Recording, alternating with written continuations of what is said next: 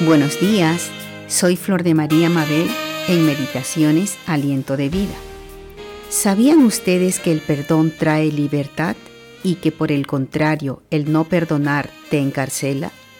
Pues en el libro de Mateo, en el capítulo 18, verso del 15 al 20, vemos a nuestro Señor Jesucristo hablando y enseñando a sus discípulos acerca del perdón de lo importante que es perdonar a quienes nos ofenden.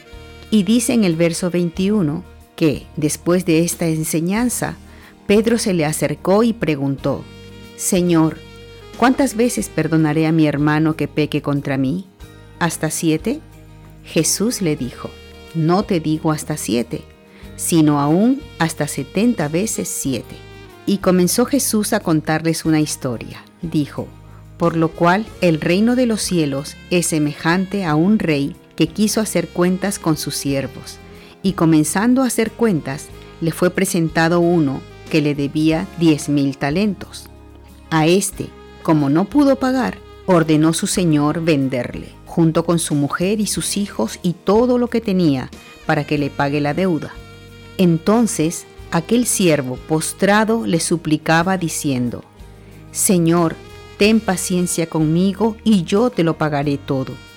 El señor de aquel siervo, movido a misericordia, le soltó y le perdonó toda la deuda. Pero saliendo aquel siervo, halló a uno de sus consiervos que le debía cien denarios, y haciendo de él, le ahogaba, diciendo, Págame lo que me debes. Entonces su consiervo, postrándose a sus pies, le rogaba diciendo, ten paciencia conmigo y yo te lo pagaré todo. Mas él no quiso, sino que fue y le echó en la cárcel hasta que pague toda la deuda.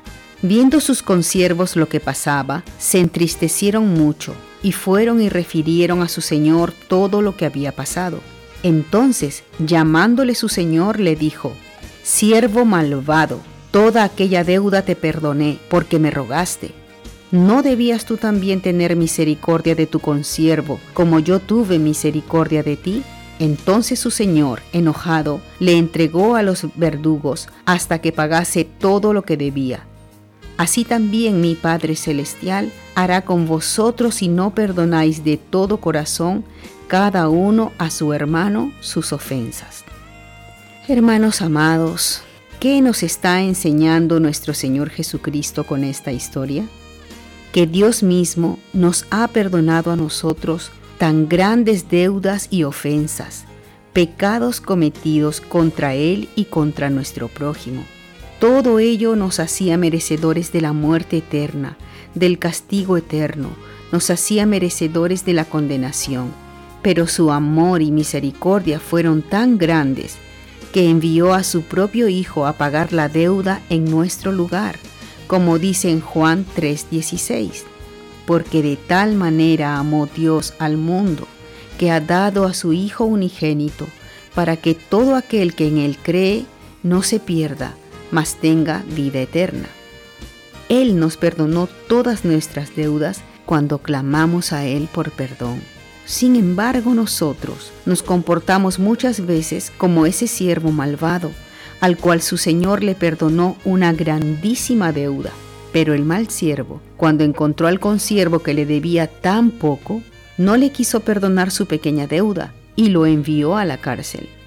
A veces nos creemos tan importantes que no queremos perdonar a aquel que nos ha dañado u ofendido y hasta decimos, jamás perdonaré a esta persona por el mal que me ha hecho o por lo que ha dicho de mí. Pero sabes qué? En ese momento, al no perdonar, nosotros mismos nos estamos haciendo daño y nos encerramos en prisiones de amargura y rencor, del cual no vamos a salir hasta que perdonemos a los que nos han ofendido.